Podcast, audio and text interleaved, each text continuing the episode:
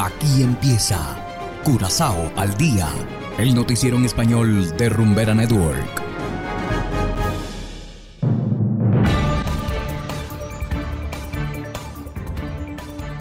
Muy buenas tardes a todos nuestros estimados oyentes de Rumbera Network 107.9 FM.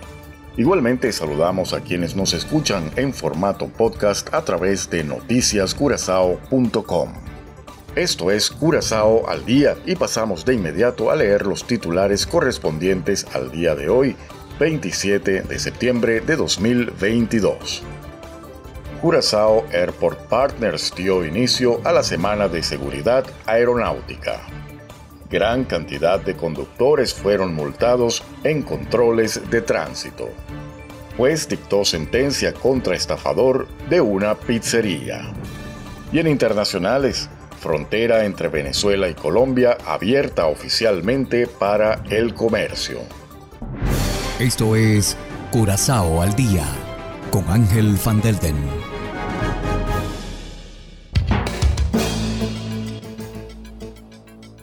Empezamos con las noticias de interés local.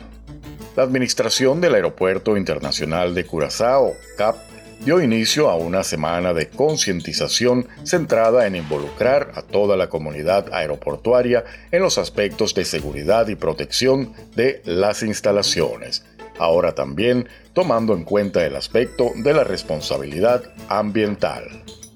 El acto de apertura de la llamada Semana de Seguridad se llevó a cabo en el mirador del aeropuerto y contó con la participación de los ministros Charles Coopers de Transporte y Planificación Urbana, Ruizandro Seinche de Desarrollo Económico, además de los directivos del aeropuerto, el señor Johnny Anderson, director general, y Norman Gómez, director de operaciones.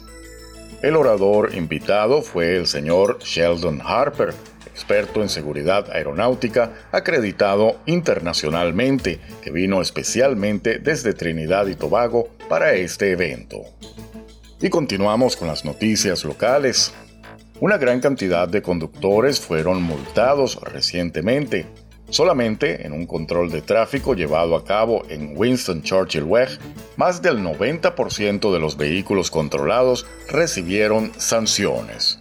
Los funcionarios del Departamento de Tránsito de la Policía inspeccionaron a 55 conductores y encontraron 51 infracciones. Los agentes revisaron si los conductores tenían puesto su cinturón de seguridad o si tenían la licencia de conducir vigente, al igual que el seguro. La policía también revisó las tarjetas de inspección y la placa de matrícula. Y continuamos en materia judicial. Un hombre que pagó sus pizzas con dinero falso fue condenado la semana pasada por fraude. En dos oportunidades, este hombre trató de hacer trampa a la hora de comprar pizza a domicilio. El estafador dio una dirección falsa, lo que obligó al repartidor a encontrarse con él en la calle. La primera vez el hombre pagó con un billete falso de 20 dólares. Apenas dos semanas después, el cliente deshonesto volvió a probar suerte pero esta vez el restaurante se había preparado. Esta vez el repartidor fue a entregar la pizza en compañía de dos policías. Cuando el hombre volvió a intentar llegar a un acuerdo para pagar con dinero falso, este fue arrestado. Por este delito, el juez dictó una sentencia de cuatro meses de prisión. Y hacemos ahora una pequeña pausa y enseguida regresamos con más de Curazao al día. Curazao se mueve con 107.9. Emma me escribió y me dijo a mí que le gustaban todas mis canciones. eh. Y yo le dije, ay Dios mío.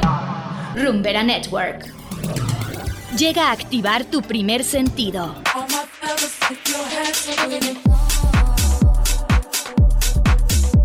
Sentido que te atrapa. El sentido de la rumba y el entretenimiento.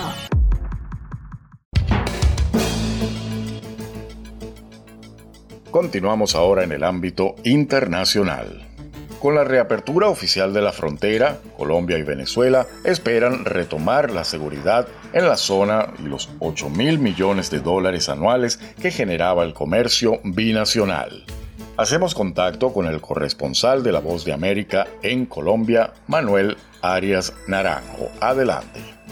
El cruce de varios tractocamiones cargados con aluminio hacia Colombia y con medicamentos hacia Venezuela marcó la reapertura oficial de la frontera entre las dos naciones, lo que materializó un sueño truncado por siete años de cierre y enfrentamientos diplomáticos. Desde la frontera, el presidente de Colombia, Gustavo Petro, dijo que este hecho debe redundar en la prosperidad de la población de lado y lado y retomar las millonarias cifras que el comercio binacional generaba antes del cierre. Que ya no sean 400 millones de dólares que más o menos de contrabando van pasando con cobros de peajes durísimos por las trochas, sino que pasemos, ojalá, al final de este gobierno a 4 mil y que en el mediano plazo logremos recuperar los 8 mil que antes pasaban. Por su parte, Carlos Luna, presidente del Consejo Intergremial de Norte de Santander, señaló que la reapertura, además de dinamizar la economía, debe estimular la lucha contra la criminalidad que se apoderó de la zona limítrofe. Ahora las autoridades de Colombia y Venezuela pues tendrán la responsabilidad de recuperar lo que se tenía en los últimos años que nadie respondió y se le entregó libremente a las bandas criminales la franquicia del paso de gente y de mercancía. A su turno, la senadora Gloria Flores dijo que el hecho histórico de la reapertura, más allá de las connotaciones económicas, repara la fractura que generó entre los pueblos hermanos las discrepancias ideológicas de los gobernantes. Porque necesitamos los pueblos hermanos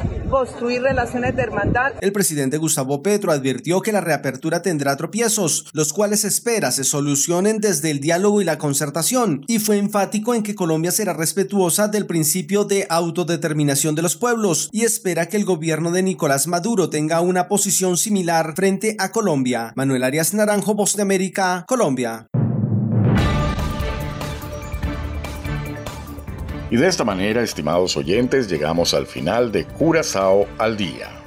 No olviden que pueden descargar la aplicación móvil Noticias Curazao disponible totalmente gratis desde Google Play Store. Además, con esta aplicación podrán acceder a este noticiero y mucho más directamente desde sus teléfonos móviles. Trabajamos para ustedes Saberio Ortega en el control técnico y ante los micrófonos Ángel Van Delden. Tengan todos una feliz tarde y será hasta la próxima.